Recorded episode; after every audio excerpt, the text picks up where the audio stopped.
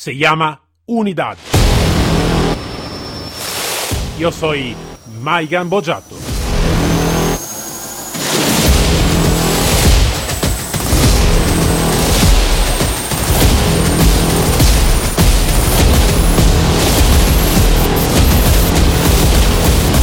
Unidad K9.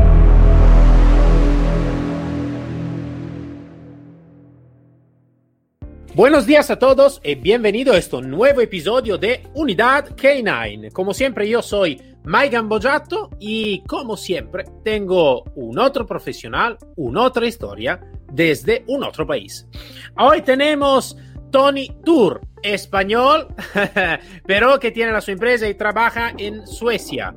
Eh, la su empresa se llama TT y es un otro nombre impronunciable para mí con en, en, sueco, entonces quiero que lo va a pronunciar él. Antes de todo, buenos días, Tony. Muy buenos días, señor Bogiato, y nada, un placer para, para mí conocerte eh, aquí personalmente.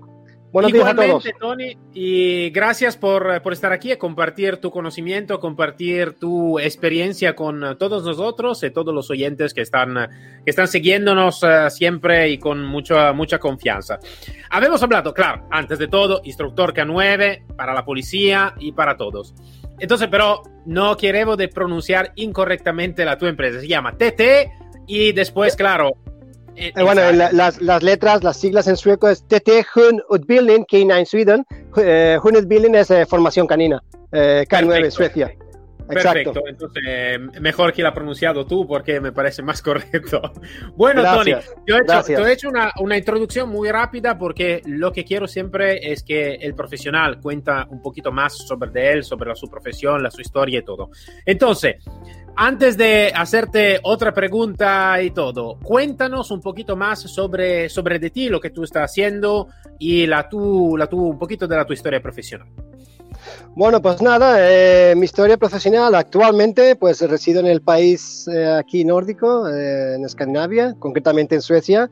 Llevo ya dos años trabajando aquí. Mi, tuve una anterior etapa en el 2008 hasta el 2012, que fue mi primera etapa aquí en Suecia.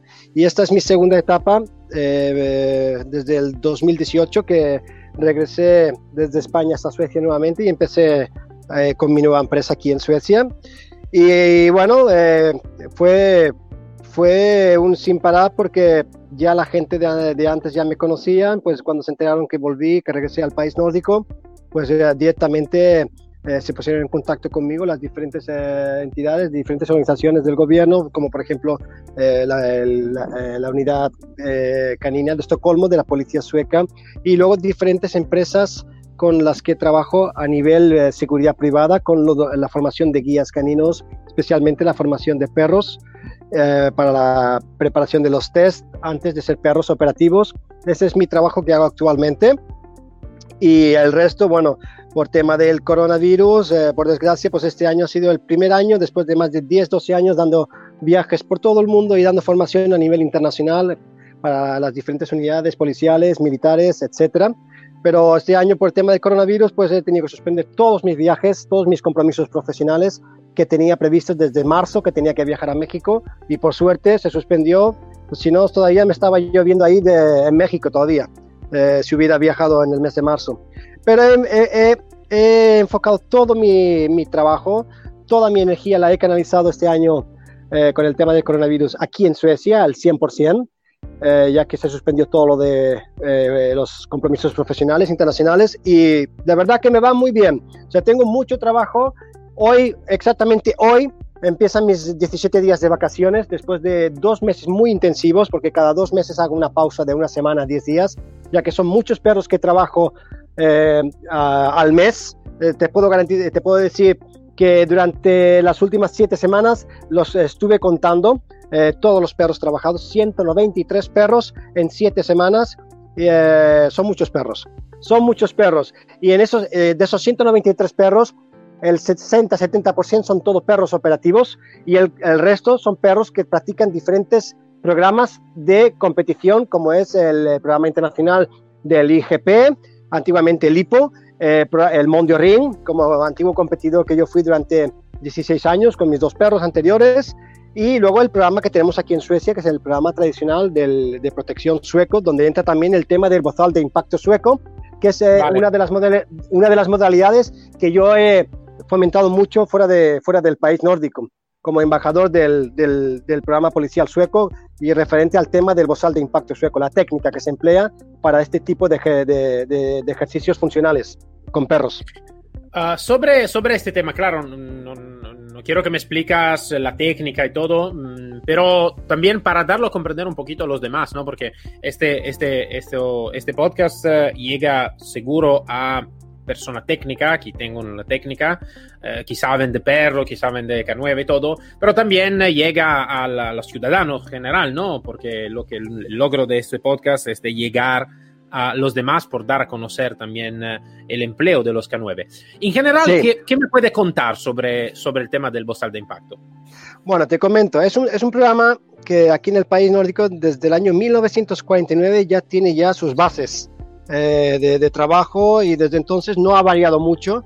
Eh, yo simplemente lo que hice fue, pues, eh, durante cinco años, en mi primera etapa aquí en Suecia, como he dicho anteriormente, empezando la entrevista, tuve mi formación eh, y bueno, y, eh, y, desde, el 2000, desde el 2006 que fui el introductor y promotor en España, y desde el 2006 hasta la fecha actual, pues fue España, Portugal, y después desde el, desde el 2014 lo empecé a introducir en Sudamérica, empezando por Uruguay, con Fuerza Aérea Uruguaya, Argentina, y hasta eh, Ecuador, Colombia, o sea, varios viajes de, que he hecho en, en estos últimos años.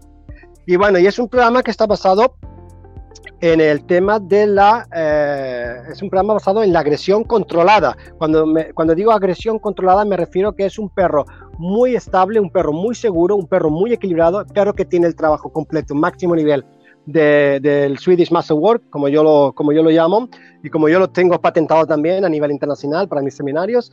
Eh, es un programa, un programa muy estricto, muy estructurado, con su pirámide de formación, y es un perro que cuando sale ya a patrullar es un perro muy serio mucha gente me pregunta que muchos piensan que no lo ven efectivo porque hay gente para todo, como yo siempre digo, en este mundo tiene que haber gente para todos los gustos, al igual que hay perros, hay perros para todo, pues hay, tiene que haber gente para todo, con todos mis respetos, y, he tenido, pues a veces he tenido pequeñas confrontaciones eh, de profesional a profesional diciéndome que, que eso, el, el bozal no sirve para nada, eh, piensan que el perro lo va a solucionar todo con el bozal, no es así, es una técnica muy buena, es un trabajo muy excelente, muy de relojería, de, relojería suiza, podría decirlo de alguna manera, porque lleva mucha, mucha técnica y lleva mucho trabajo de base cognitivo, porque es el único sistema en el mundo donde el perro, hay muchos sistemas de trabajo de bozal de impacto, pero el sueco es el único que se diferencia a nivel de los demás programas eh, de bozal de impacto, eh, donde el perro impacta y aprende a re retroceder. Después del primer impacto, retrocede. ¿Qué quiero decir con esto? Que el perro nunca se queda encima de la víctima una vez que ha, captado, ha cazado y ha capturado al, al, figurante, por decirlo de alguna manera, o al, o al sospechoso, al hombre malo. Eh, siempre hay un, un equipo táctico donde el perro nunca está solo. Eh, yo siempre digo en mis seminarios, el perro golpea una vez, máximo dos veces. Si tiene que golpear más de dos veces, hay un problema técnico y táctico. Por, eso vuelvo a repetir, el perro no va a hacer el trabajo solo, pero sí que es un perro muy fuerte, es un perro que sin bozal eh, te va a hacer mucho daño y con el bozal te va a reducir. Y no te digo nada cuando hacemos ejercicios de 70, 80, 100 metros, el figurante huye y el perro sabe que tiene que impactar en la espalda y aunque el figurante caiga al suelo, el perro va a retroceder y va a tumbarse y va a hacer una vigilancia y a los 5, 10, 15 segundos está el equipo táctico de apoyo para ayudar al perro. Esa es sí, la técnica, sí, sí, esa, Es la esa es la técnica que se diferencia en comparación del sistema americano, el P PSA americano, que es el programa de ring americano, o por ejemplo, eh, pues eh, otro tipo de, de, trabajos que he visto, que por ejemplo en Francia, con todos mis respetos, el, el RIGHT, el, el, grupo de, de, especial de la Policía Nacional, pues también trabajan el, el tema de bozal, también basado en la agresión, pero los perros no tienen la técnica de retroceso, lo que es el backline como yo llamo sí, en mis seminarios, sí, el backline. ¿Ok? Entonces, bueno, eh, yo cuando descubrí este sistema aquí en Suecia, eh, yo pues venía de mi escuela española, me formé en España, luego en Francia, y eh, durante cinco años, en mi primera etapa aquí en Suecia, pues me formé con mi maestro Anders Waberg, que es un eh, capitán retirado del ejército sueco y ha dado formación, sigue en activo en la formación canina, pero no ya, ya no en la formación militar, pero lleva más de 40 años formando figurantes, guías y perros dentro de este sistema, lo que es el programa de, de Bozal de impacto sueco. Esto es muy interesante, Tony, porque ahora, yo te digo, realmente no tengo mucha experiencia con el trabajo con, con el bozal de impacto. Tampoco cuando estaba en, el reparto especial de la policía trabajábamos en una manera un poquito diferente, entonces no lo conozco muchísimo.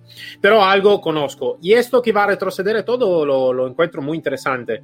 Esto, este sistema aquí es muy interesante y lo que me ha gustado mucho también, te digo, Tony, es eh, el enfoque que tú estás poniendo también en el, en el, decir lo que es también la parte más táctica humana, ¿no? Entonces, eh, si el táctico no está en 5 o 10 segundos, está algún problema, ¿no? Entonces, mm, esta colaboración es algo que me gusta siempre de dar a conocer, ¿no? También a los demás, de aprender cómo la unidad K9 realmente es como un ser simbiótico, ¿no? El perro y el, el humano, ¿no? Necesita que ser casi una, un ser simbiótico y colaborar muchísimo en el, en el, trabajo. Sí, lo, lo, que es el, el team, lo, que es el, teamwork, lo que llamamos el teamwork.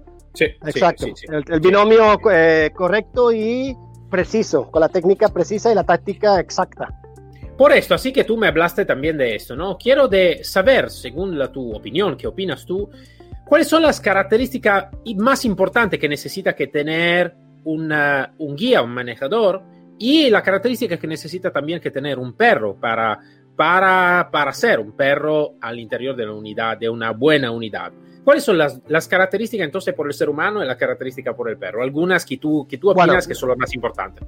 Aquí en Suecia, por ejemplo, el tema de la, del, la especialidad de guía canino, ya sea en policía o incluso en las empresas de seguridad privada, es eh, bastante exigente porque te piden un curso de, de seis meses eh, para ser guía canino, pero también te piden una antigüedad. Por ejemplo, si tú eres eh, vigilante de seguridad privada, tú no puedes ser guía canino mm, con un mínimo de dos años de experiencia como solamente como vigilante.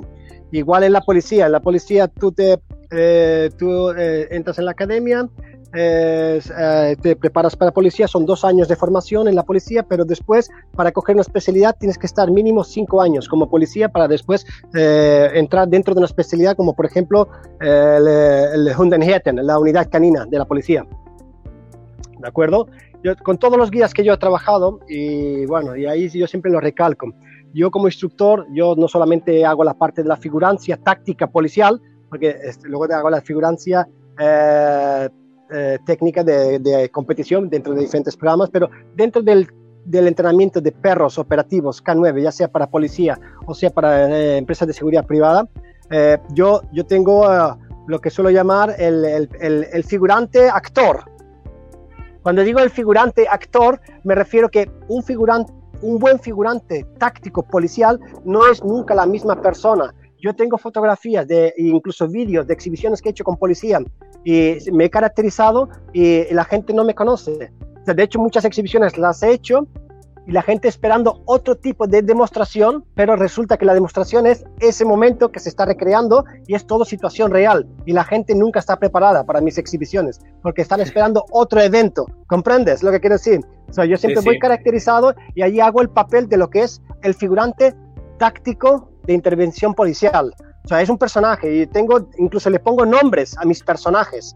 O sea, yo tengo a Dimitri, tengo a Edward, tengo a, o sea, tengo diferentes personajes y cada personaje tiene una personalidad distinta y una forma de trabajar, ya sea en pasivo o en activo, eh, diferente.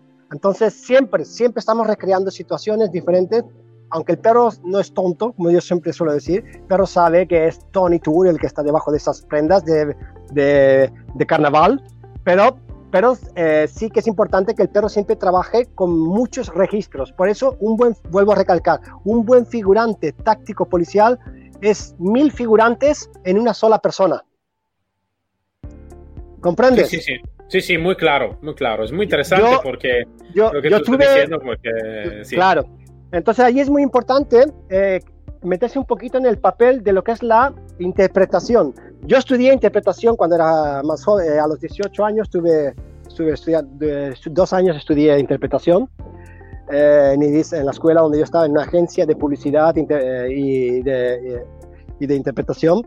Y estudié interpretación y eso me ayudó a mí eh, para hoy por hoy, después de varios, muchos años, cuando hago situaciones, de, simulaciones, escenarios reales de, de, perros operativos, pues me meto en el papel, preparo el personaje, pero que antes de trabajar con el perro se prepara todo sin el perro, siempre. Entonces ya todos saben cómo tienen que proceder, pero a veces les digo, este es el plan que tenemos para hoy, pero muchas veces no saben que hay un plan B o un plan C. Entonces siempre está el riesgo cuando entrenan conmigo del factor sorpresa, porque ellos saben que les marco un programa, pero puede ser que venga un segundo o un tercer programa, pero no lo saben. Entonces allí ya entra el trabajo, el factor adrenalina, que los guías están inseguros, aunque yo les haya marcado, les haya inducido mentalmente un sistema, un programa, un momento, un escenario, pero no saben como ya me conocen después de varios años, no saben qué, qué, puede pasar. Entonces ellos sí van con la primera idea, pero también con, la, con, la, con el pensamiento de que puede venir un segundo o un tercer eh, factor sorpresa. Y así es como trabajamos siempre, porque los perros tienen que darse cuenta. Eh, cuando entrenan, de hecho, cuando entreno con policía, cuando entreno con seguridad, sobre todo con policía, siempre entrenamos en horario de trabajo. Los perros están patrullando. Los perros vienen da igual si es en la pista de, entrenamiento básico o es eh, en situación real, pero los perros cuando entrenan, entrenan en horario de trabajo. Con la, la, unidad de patrulla, con el policía, con el uniforme, todo. Entonces ellos están haciendo la patrulla, pero el entrenamiento para ellos es la situación real. O sea, cuando están trabajando, cuando están patrullando, están entrenando. Viene una situación real, ellos piensan que es otro entrenamiento más. Sí, sí, esto, esto es claro. Eh, lo encuentro muy interesante porque a mí, eh, para mi ejemplo, para mi opinión, la, la, acercarse lo más posible a la realidad del contexto operativo es un logro muy importante porque muchas veces está muy demasiado demasiado irreal, ¿no? Lo que a veces va a pasar, no te digo solo en el entrenamiento de perros, sino en general, a veces, también a nivel táctico. Entonces, llegar lo más posible cercano a la, a la realidad, creo que es una Exacto, siempre, siempre, siempre, exacto, siempre. Y ya, y para matizar la, tu pregunta, pues eso, referente a los guías, las cualidades de los guías, de los perros, pues muy importante, antes de tener una especialidad, que, que, tengan pasión por los animales en general y en especial por los perros. Después tener una formación, tener unos, unos principios de, de, y conocimientos básicos de psicología canina, pero sobre todo, yo siempre he dicho que los mejores guías, incluso ya no sea solamente en, en, unidades operativas, porque muchos de los guías que trabajan conmigo aquí en Suecia, en unidades operativas, son grandes guías de competición también que fuera de, sus trabajos de la policía o de la seguridad o del ejército son guías de alta competición en diferentes programas como el IPO, actualmente el IGP, el Mondio Ring o el, programa de protección sueco, el, el, el Program, como lo llaman aquí. Entonces es muy importante que, ya desde las bases, antes de ser un gran guía, tengan, tengan esas, esas, cualidades. Y después, eh, por ejemplo, eh, eh, la mejor obediencia para formar guías caninos es la obediencia del IPO, del IGP, por ejemplo. Pero después, la, mejor experiencia para guías de intervención es combinando esa base de la obediencia del IPO, pero también una obediencia más natural, más táctica, como por ejemplo podemos tener en el programa del Mondio Ring, que siempre hay diferentes situaciones. Entonces, ese tipo de formación, ese tipo de entrenamientos dentro de los programas de competición son muy buenos eh, sistemas de formación base para futuros guías operativos. ¿Comprende? Sí, sí, sí, claro, claro, claro.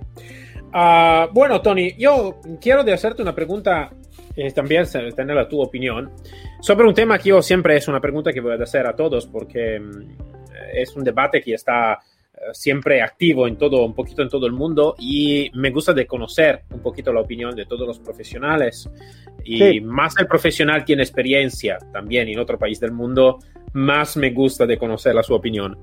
Es la opinión sobre eh, el entrenamiento del perro duales o el, entrenamiento del perro que hace una especialidad. Eh, como tú sabes, en algún país, ejemplo como Italia, que no le gusta de pensar al perro que hace más que una cosa, el perro duales hace una cosa y nada más. Otro país, como trabajé también en Estados Unidos, está muy enfocado en el perro duales. Eh, para ti, ¿qué opinas sobre este tema?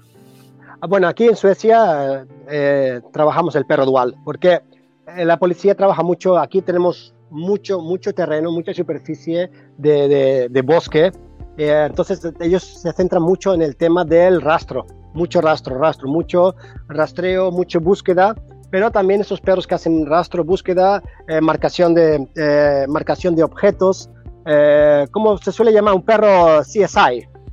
Sí. Ok, los, los perros CSI, exacto. Pero normalmente con todos esos perros que yo entreno con policía y con seguridad privada, todos, el 70% es trabajo de, de rastro, búsqueda rastro, y luego trabajo de, de patrulla, trabajo de, de, protección, trabajo de intervención.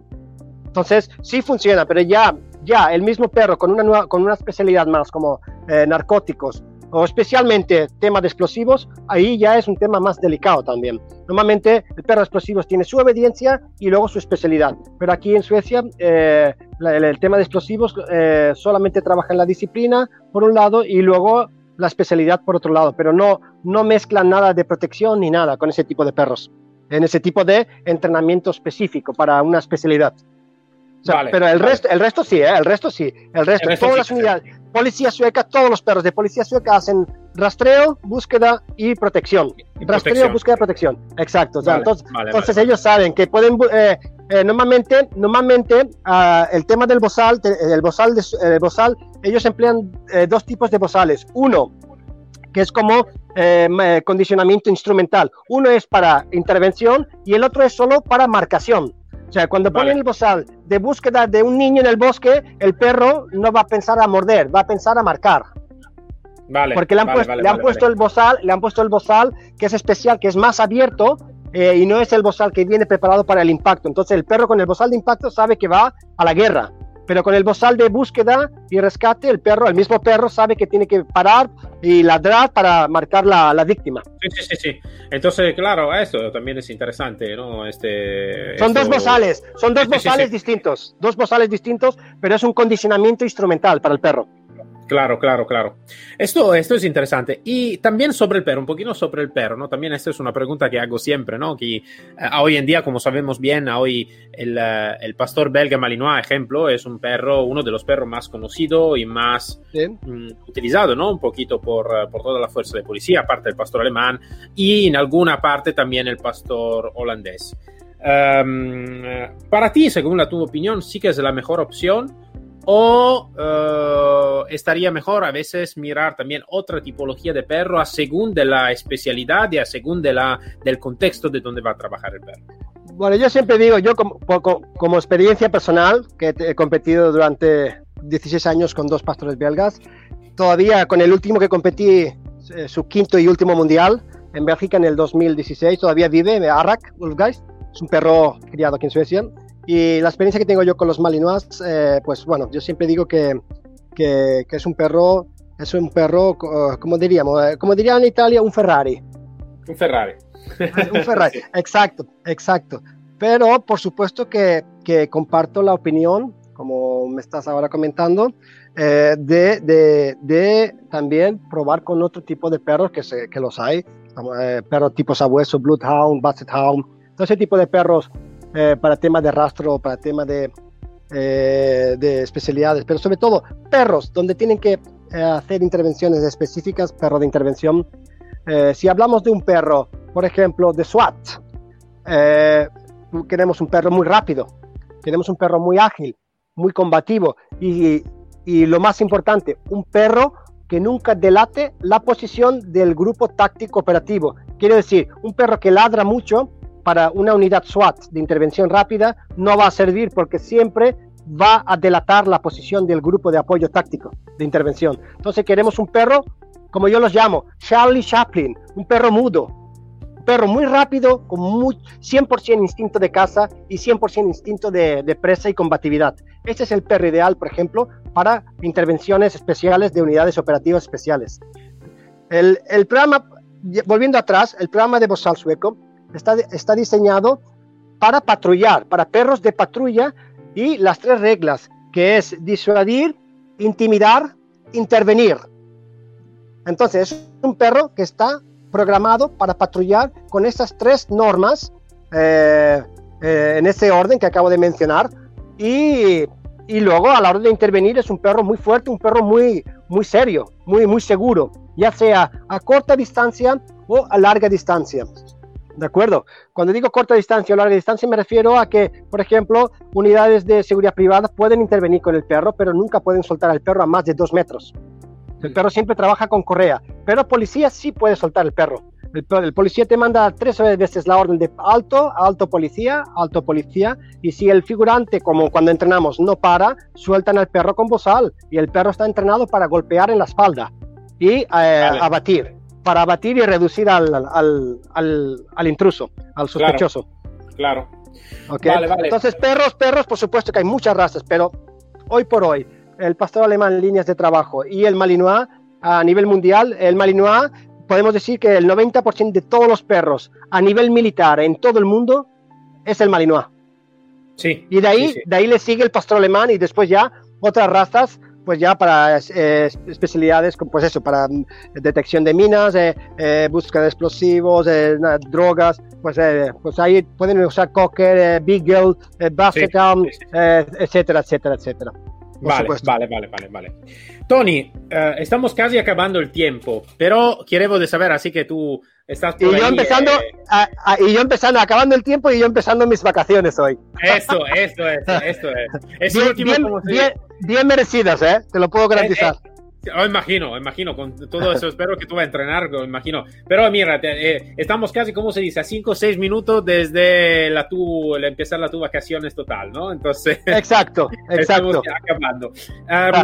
así que tú vives por ahí, ¿no? Entonces, también eso es algo que me interesa mucho porque en cada país eh, está una percepción de la unidad K9 eh, por las instituciones y por la ciudadanía diferente, ¿no? En cada país, en cada cultura, en cada todo. Tú eres em, bienvenido cuando quieras, eres bienvenido aquí en mi casa, en Suecia, cuando quieras. Eh, Esto lo, lo agradezco mucho. En cuando estará un poquito más libre lo, lo encierre que está en este momento, seguro que, que reempezamos también como familia, estamos muy viajadores, entonces sí que reempezamos de una otra vez a viajar. Volveremos, volveremos a viajar si Dios quiere. Sí, sí, sí, antes o después seguro. Tony, ¿cómo está percibida la unidad K9, entonces la cultura sobre los K9? Em, en, eh, ahí mm, donde, donde tú vives, ¿cómo está percibida por, por las instituciones? Entonces, las instituciones la van bien a valorar bien la unidad K9 eh, y cómo está percibida por la ciudadanía, entonces por los pueblos. De, bueno, aquí la cultura, sí, te entiendo, la cultura, la mentalidad nórdica, eh, cuando digo nórdica me refiero en general todo lo que es Escandinavia, Suecia, Noruega, Finlandia, Dinamarca pero yo estoy aquí, en la capital de Escandinavia, Estocolmo. Vivo a 35 kilómetros de la capital de Estocolmo, aquí en Suecia. Y la mentalidad aquí en estos países nos llevan muchos años, tienen mucha eh, sinofilia, mucha cultura sinófila. Eh, los Bruxons Club son los clubes de trabajo que hay en cada municipio, están subvencionados por el gobierno. Eh, en cada municipio hay un Bruxons Club donde hay instalaciones, sala de teoría, pistas para las diferentes modalidades de competición, eh, bueno, eh, yo te puedo decir que hay cursos para, para, para, para jóvenes, de, a partir de los 9, 10 años en adelante, hay cursos de obediencia y ya, y ya a, eh, a, partir de esas edades ya les ya empiezan a inculcar la mentalidad de lo que es la, la cultura del, de, de, de, la tenencia de animales de compañía, en este caso de, los perros. O sea, ya, ya yo he visto los clubes de trabajo eh, he visto a, gente joven de 12, 14, 15, 16 años trabajar obediencias y yo eh, me he quedado con la boca abierta. ¿Cómo, qué, qué, tacto tienen, qué sensibilidad. Es increíble la mentalidad que se les inculca ya, la mentalidad que se les inculca ya desde muy, muy jóvenes. Y claro, de, de, de esas personas que hacen un curso básico para, porque aquí en Suecia todos los perros, todo el que tiene eh, toda persona que es propietaria de un animal de compañía, en este caso de un perro, da igual raza, eh, están obligados a hacer un curso básico de obediencia en las escuelas de trabajo. Eso es lo que les inculcan. Después, de allí, eh, son cazatalentos, como se suele llamar, porque de ahí salen los futuros guías de alta competición o futuros guías en un futuro de unidades operativas, ya sea de policía, seguridad privada o del ejército.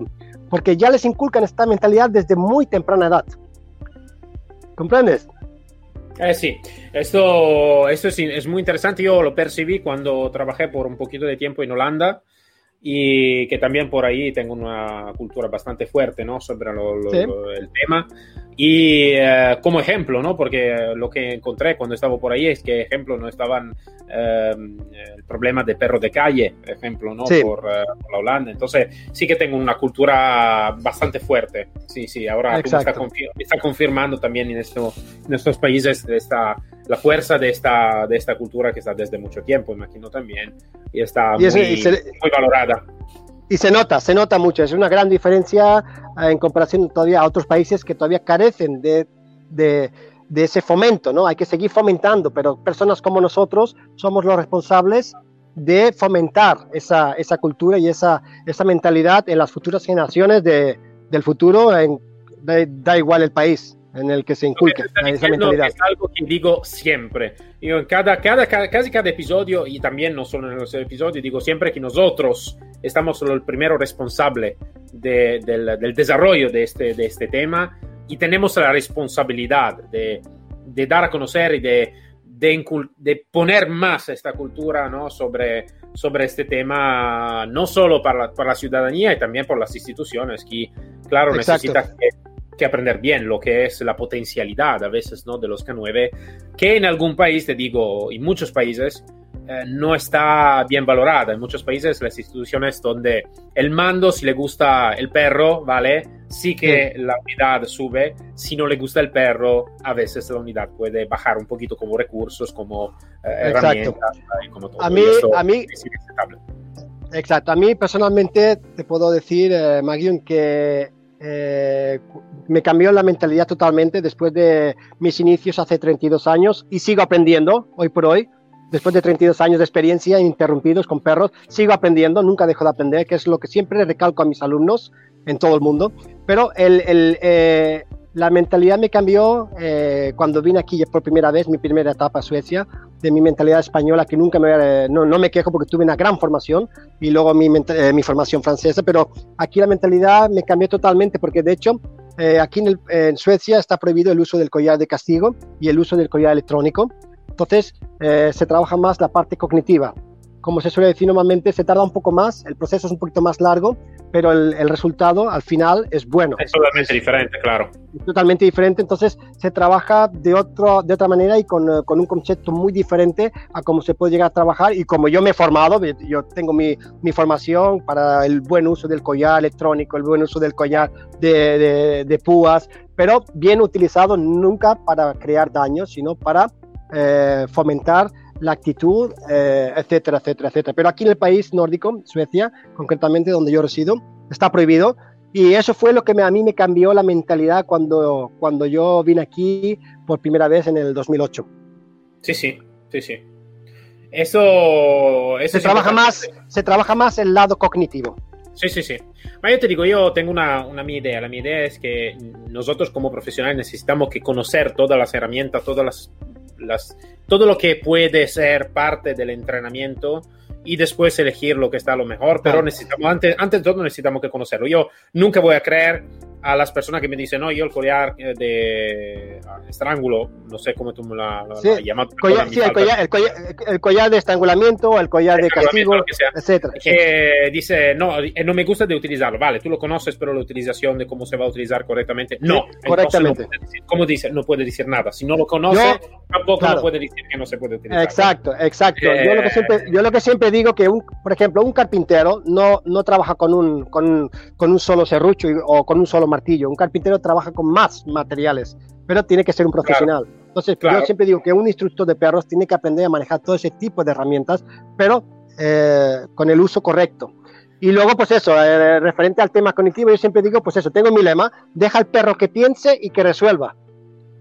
Ese es mi lema, sí. deja al perro que piense y que resuelva. Eso resuelva. es el, el, el, el, lema que yo tengo aquí eh, desde que, desde que trabajo aquí en Suecia lo que hace también con los seres humanos, ¿no? El problem solving, que es muy El problem solving, exacto, exacto, eh, sí. exacto, exacto. Ah, mira, yo, y bueno. Sí, eh, te digo una cosa, cuando tú dices esto y sigo aprendiendo, yo creo que a un, punto, claro que siempre aprendimiento, pero es más como eh, continuo a evolverme, ¿no? A tener una evolución en mi, en mi trabajo, porque esto para mí es algo de siempre importante, ¿no? Es, que, creo que es el concepto del ser humano, evolverse siempre eh, con conocimiento, claro, para intentar siempre de evolver, evolver, evolver, que es algo que, que a veces también eh, eh, hace falta un poquito en nuestra profesión en general, ¿no? De, de, pensar siempre con esta mentalidad, de volvernos siempre en algo de, de, mejor, en algo de más e, efectivo, de más de éxito y todo. Bueno, Tony, me ha gustado muchísimo de hablar contigo. El tiempo... Ese, ha sido un placer. Y, un placer, señor Boguiato. Igualmente, igualmente, Tony. Y, mando un eh, saludo, un saludo, mando un saludo para toda mi gente a nivel mundial, para todos mis alumnos en todo el mundo, empezando por España, Portugal y luego el resto de Sudamérica y Centroamérica. Y bueno, espero que, que haya sido, como siempre digo, de provecho esta entrevista y yo voy a empezar a disfrutar a partir de hoy mis vacaciones. Entonces, Tony, buenas vacaciones y que gracias. un buen descanso de diversión. Muchísimas gracias. Y, todo. Muchas gracias. Un placer conocerte. Placer mío. Hasta luego, Tony. Gracias, ciao. Ci vediamo, ci vediamo. Ci vediamo. Ci vediamo. Ci vediamo. Ciao, ciao. Un poquito de italiano también. hey do, hey do. Para hey todos. Nos encontramos el próximo episodio de Unidad K9, siempre con mi Maigan Bojato, con un otro profesional y una otra historia. Hasta luego todos.